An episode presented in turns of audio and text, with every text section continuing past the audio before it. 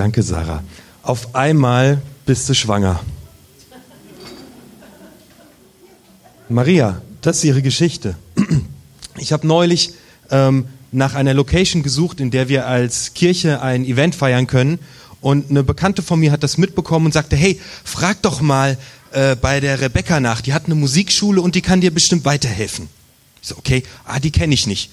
Dann sagte meine Bekannte, doch, ich glaube sogar, eure, eure Kinder gehen gemeinsam äh, auf die Schule.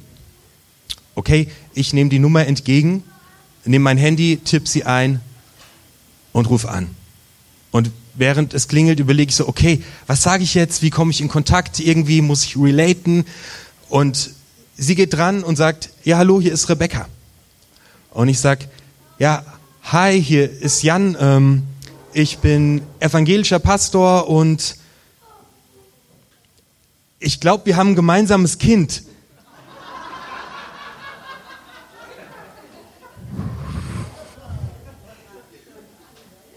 Sie so, das kann nicht sein. Wirklich passiert. Wirklich passiert, original, typisch ich. Das kann nicht sein. Das kann doch nicht sein. Da ist diese junge Frau, die ist zwölf Jahre alt. Und ein Engel begegnet ihr und sagt ihr, dass, dass sie Gottes Sohn gebären wird dass Gott durch sie alles verändern wird, den Verlauf der Geschichte verändern wird. Gott vertraut ihr so krass, dass er, dass er ihr sein Kind anvertraut und alles wird sich verändern. Das, das kann doch nicht sein. Mein Leben ist so chaotisch und dein Leben ist so durcheinander und manchmal weißt du gar nicht mehr, wo vorne und hinten ist und du gehst diesen Zickzackkurs. Das kann doch nicht sein, dass Gott zu mir kommt dass Gott was mit mir macht. Das kann doch nicht sein. Unmöglich. Wer bin ich denn? In dieser Geschichte geht es um eine junge Frau, die ist vielleicht zwölf Jahre alt und ihr Name ist Maria. Maria lebt in einer kleinen Stadt namens Nazareth.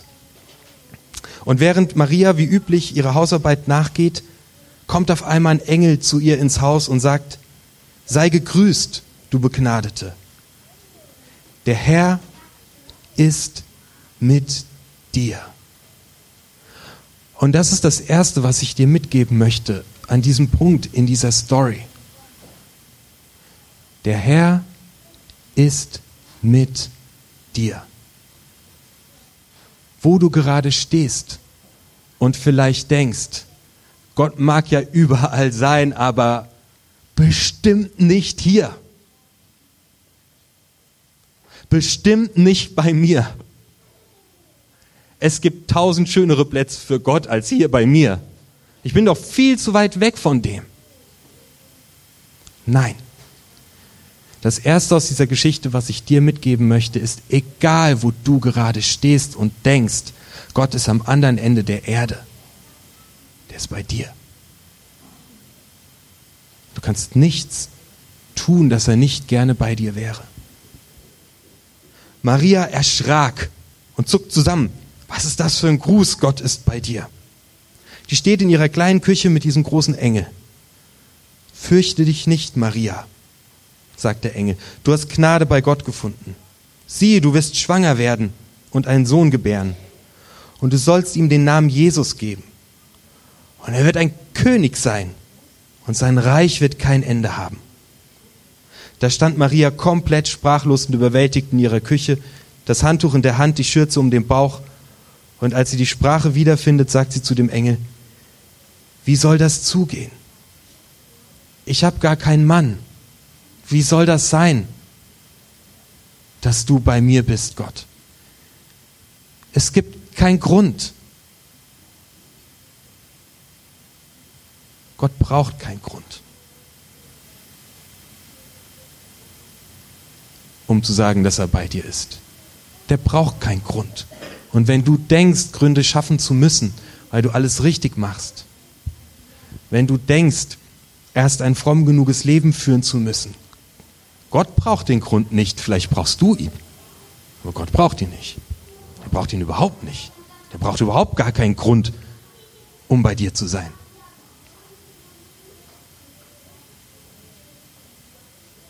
Ich bin bei dir. Und dann sagt der Engel, der so unverhofft auf einmal in dieser Küche drin steht, zu ihr einige sehr unglaublich klingende Worte. Der Heilige Geist wird über dich kommen und die Kraft des Höchsten wird dich überschatten.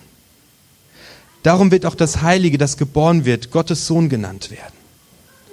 Der Heilige Geist wird über dich kommen und die Kraft des Höchsten wird dich überschatten. Das kann doch nicht sein. Das kann doch nicht sein. Der Heilige Geist soll mich überschatten, über mich kommen. Wer bin ich denn? Das kann doch nicht sein. In dieser Geschichte wird beschrieben, wie Gott erneut einen Anfang mit den Menschen macht.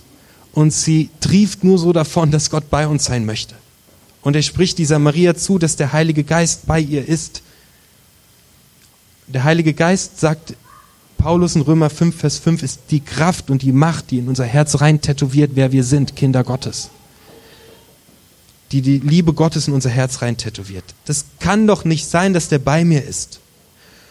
Aber ich möchte es dir heute zusprechen. Steve, du hast ihn heute am Bass gesehen, der hat vor ein paar Wochen drüber gesprochen, wie wichtig es ist, dass wir in der Nähe von Jesus sind. Da ging es um Weinstock und um Trauben. Wie wichtig es ist, in der Nähe von Jesus zu sein, egal wo du gerade rumläufst. Letzte Woche hat Lydia darüber gesprochen, über Petrus, der seine Netze flickt und richtig, richtig viel zu tun hat. Und Jesus kommt zu ihm und sagt, ich brauche deine Hilfe, komm mit mir. Und Petrus lässt alles in seinem Alltag stehen und liegen. Alles. Und geht zu diesem Jesus. Und wenn du zickzack läufst, denkst du oft, du gehst von Gott weg und wieder zu ihm hin. Aber der ist da.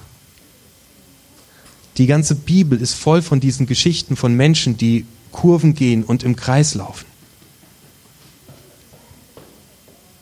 Das Volk Israel wird befreit. Die laufen 40 Jahre durch die Wüste im Kreis. Und die ganze Zeit ist Gott da. Danach muss Josua das Heft in die Hand nehmen. Was sagt Gott zu ihm? Natürlich als allererstes, egal wohin du gehst. Ich bin da. Ich habe gerade in meiner Sofagruppe den Jona durchgenommen. Gott sagt zu Jona, geh nach rechts. Und Jona geht nach links. Und zwar so weit, wie er nur kann. Jetzt könnte man denken, Gott wäre nicht mehr da. Aber Gott rettet ihn aus dem Meer, der ist schiffbrüchig, der wird über Bord geschmissen, ein Fisch verschluckt ihn. Gott ist da. Und kommt in dein Leben.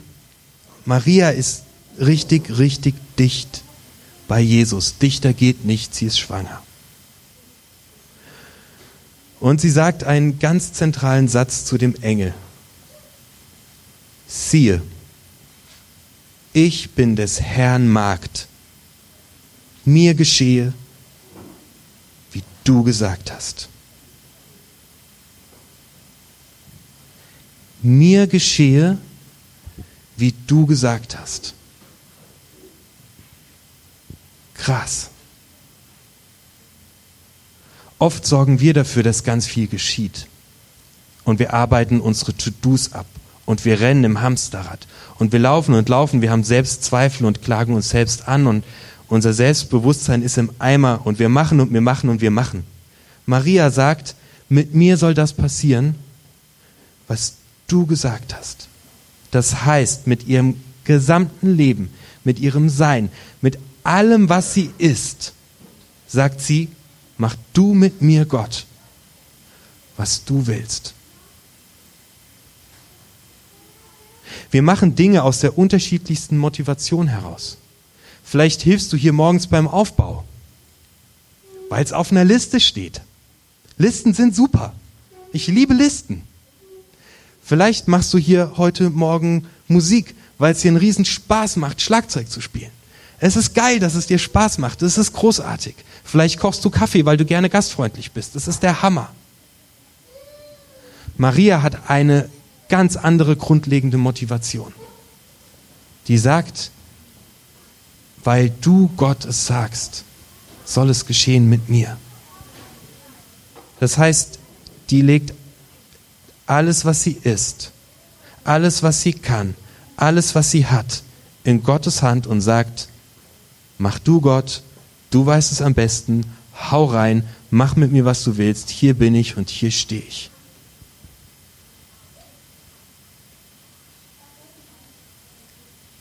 Kann es sein, dass Gott heute vorhat, durch dich ein Mensch zu werden? Ja.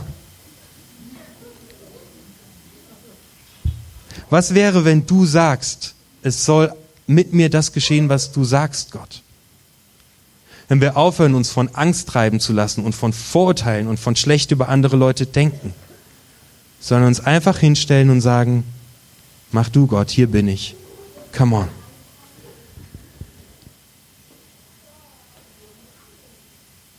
In Galater 5, Vers 5 steht, was dann passiert. Und es ist großartig. Der Geist Gottes dagegen lässt als Frucht eine Fülle von Gutem wachsen, nämlich Liebe, Freude und Frieden, Geduld, Freundlichkeit und Güte, Treue, Bescheidenheit und Selbstbeherrschung. Das sind alles Sachen, die haben was mit Charakter zu tun. Wie bin ich geprägt und wer bin ich? Und ich lade dich ein, heute, wenn die Band jetzt gleich Musik macht, ein Gebet zu sprechen und zu sagen, Gott, hier bin ich.